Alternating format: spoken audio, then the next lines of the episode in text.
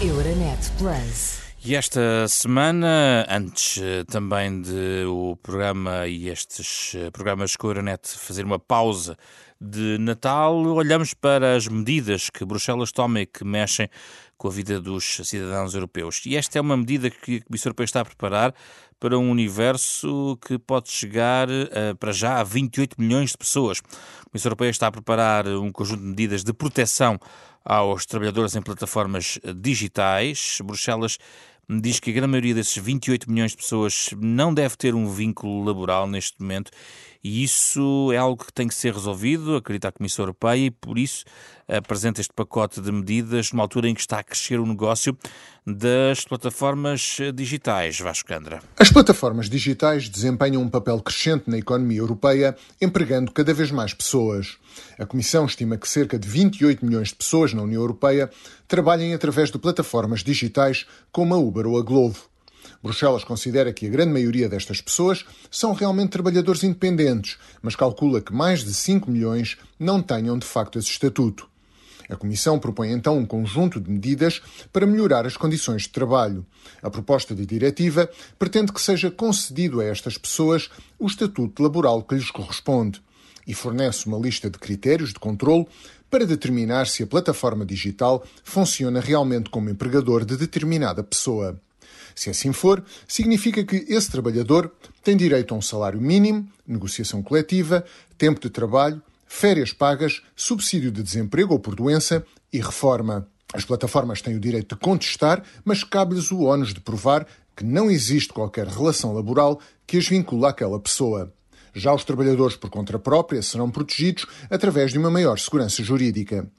A proposta de diretiva deverá agora ser debatida pelo Parlamento Europeu e pelos 27 depois de aprovada, os Estados-membros têm então dois anos para a transpor para a legislação nacional.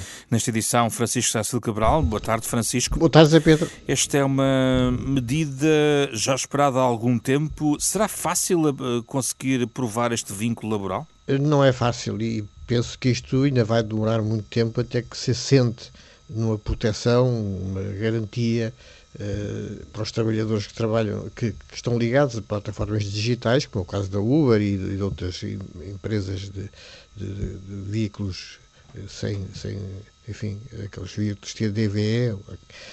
Ora bem, é, se já no trabalho, no teletrabalho, há problemas novos e que precisam de assentar, ainda não assentaram, num, numa, num caso destes em que não se percebe bem se a pessoa é se o trabalhador é um trabalhador independente, se é um assalariado, se é uma pessoa com uma ligação uh, à plataforma mais, mais, mais estável, uh, tudo isso tem que ser esclarecido, apurado e, e, e, penso que não, não é um trabalho fácil. Não?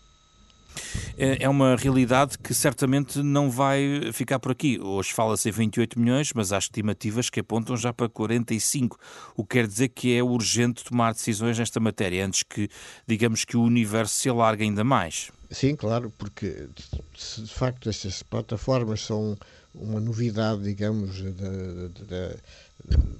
do trabalho na Europa e na Europa e noutros países, noutros países fora da Europa, eh, é preciso começar a, a regulamentar.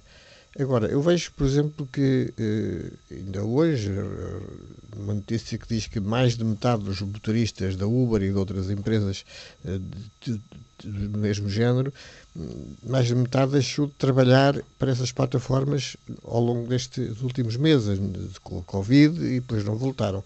Porque é muito indefinido, não é? Se esses trabalhadores eram de facto, trabalhadores completamente independentes, se têm qualquer ligação mais estável ou não.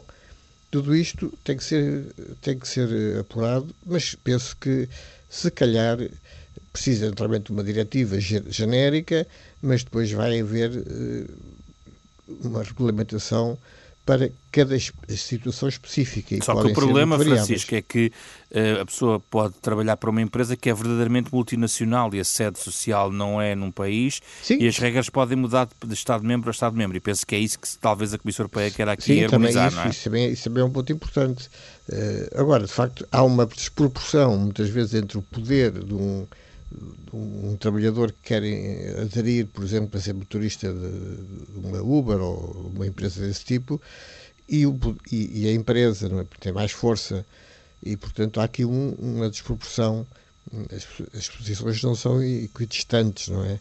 E, Agora, isto só, só a, a, realidade e a, e a, experiência nos, vai, nos, nos, pode guiar. O que é preciso é ter atenção. É? E, aqui, como no teletrabalho, é preciso perceber o que é que se passa de facto e a experiência uh, concreta é que vai ditar uh, o futuro, os futuros uh, regulamentos e, e, e posições. Comentário de Francisco Sarsfield Cabral.